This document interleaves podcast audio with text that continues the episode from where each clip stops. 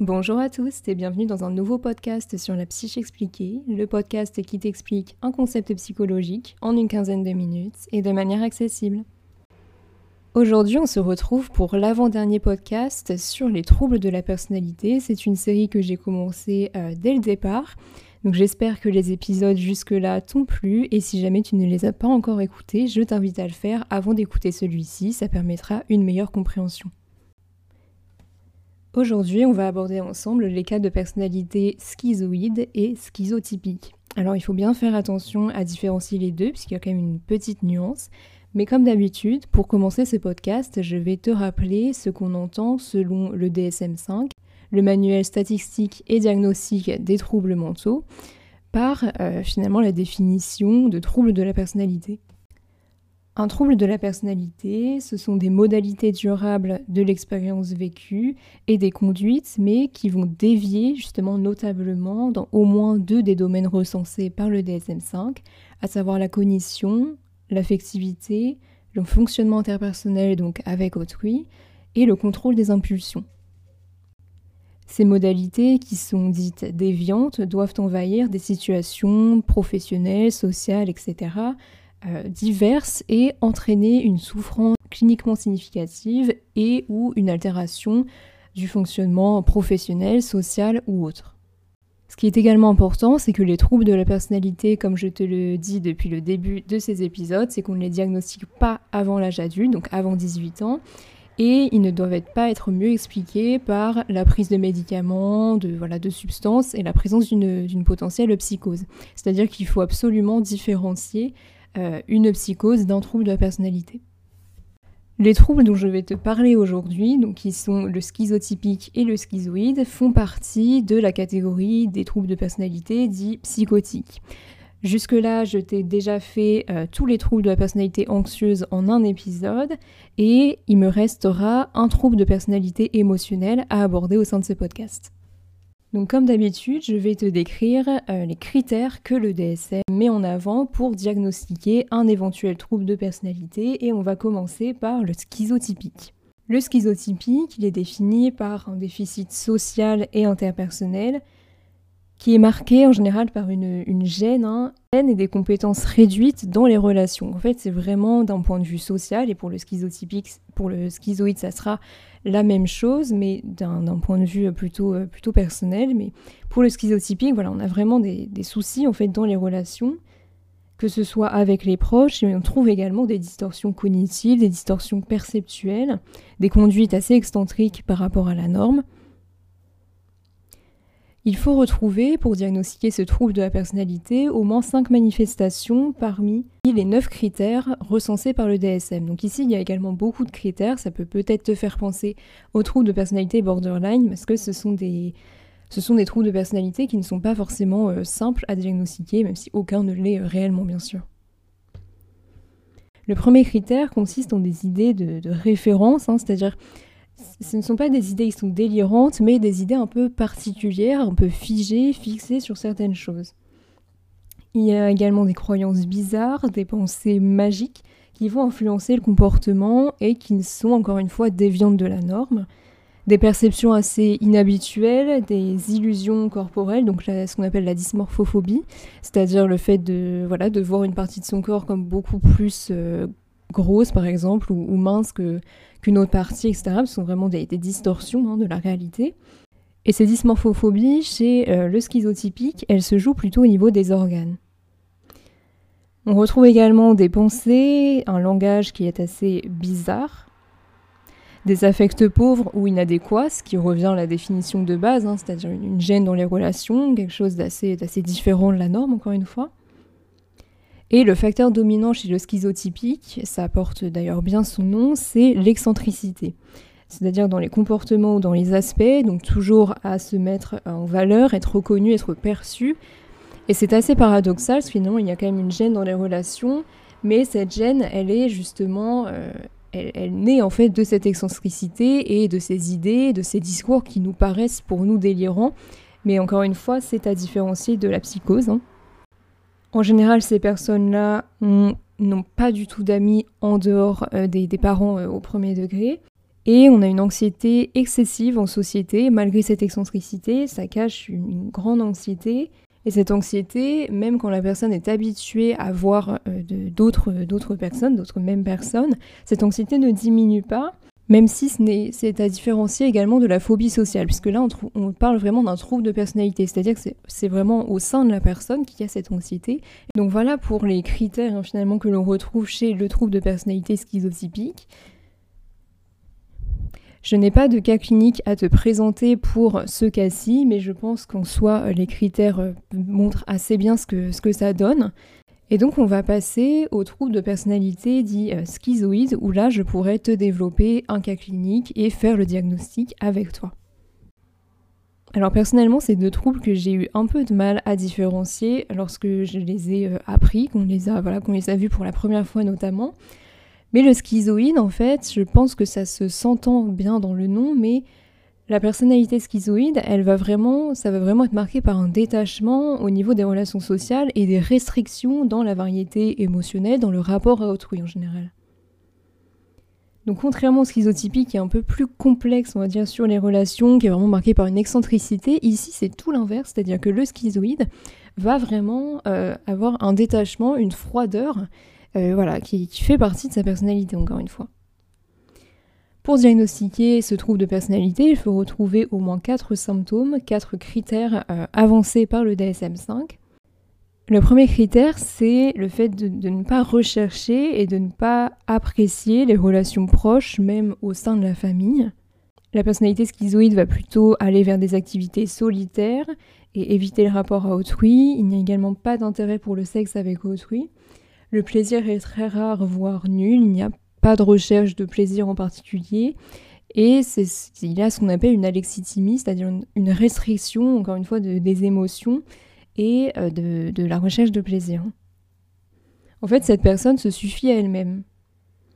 Il n'y a également pas d'amis proches et la personne ne se livre pas car il faut parler, il faut entrer en relation avec autrui, ce qui, ce qui ne fait pas partie de, de ses intérêts. Elle est également indifférente aux éloges, aux critiques, et du coup, bien sûr, elle est froide, elle est, elle est détachée, elle est désorganisée, mais encore une fois, tout ça, ce n'est pas de la psychose, c'est, entre guillemets, simplement euh, toute sa personnalité qui est prise, euh, qui est prise là-dedans. Donc en fait, dans les deux cas de schizotypique et de schizoïde, on a vraiment ce rapport à autrui qui est différent de la norme, mais voilà, le, schizotypique est vraiment beaucoup plus marqué par cette anxiété, mais aussi cette excentricité, ces, croyances bizarres, ces idées de référence et, tout ça. Alors que le schizoïde euh, est plutôt marqué par vraiment cette, froideur et juste, se, elle se tient à l'écart, euh, à l'écart d'autrui, ce n'est pas dans ses intérêts, pas de plaisir particulier, il y a vraiment une autosuffisance en fait. Hein.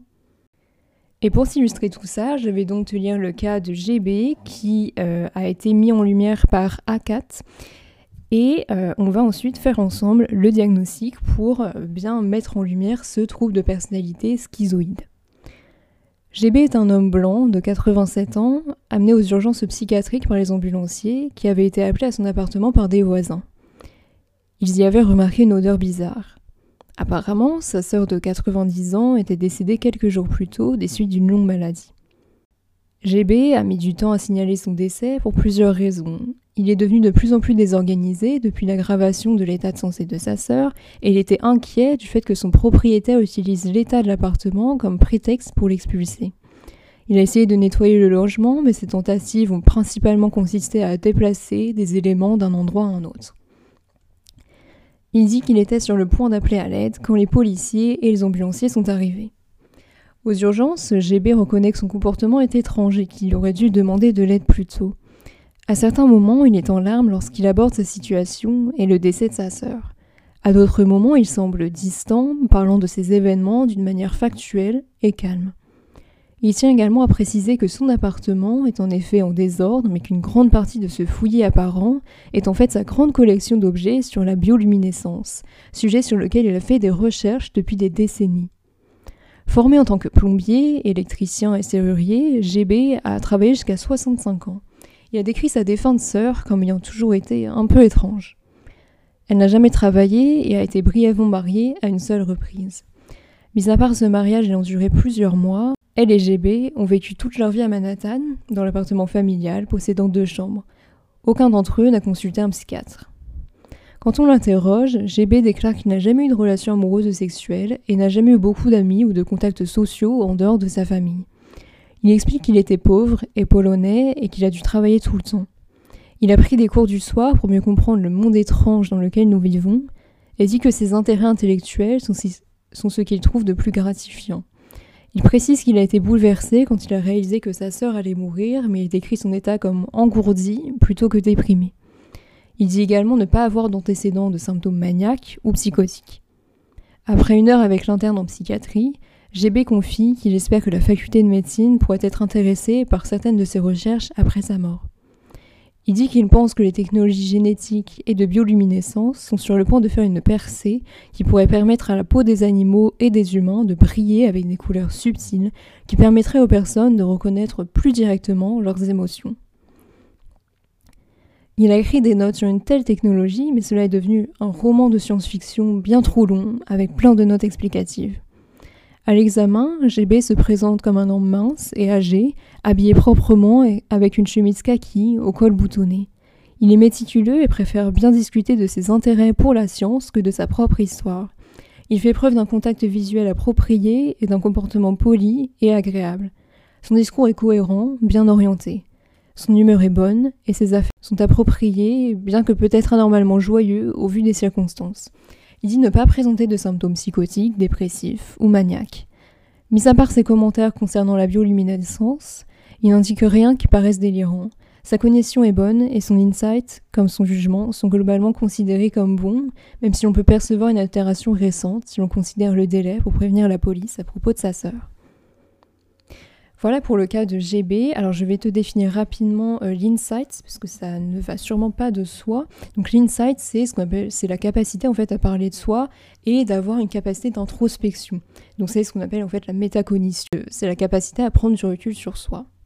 Alors ici, si euh, tu as retenu un peu de critères des deux trous de personnalité, tu peux peut-être te dire que le diagnostic va être assez compliqué puisque euh, en, le lisant, on peut vraiment retrouver des critères à la fois schizotypiques et à la fois schizoïdes.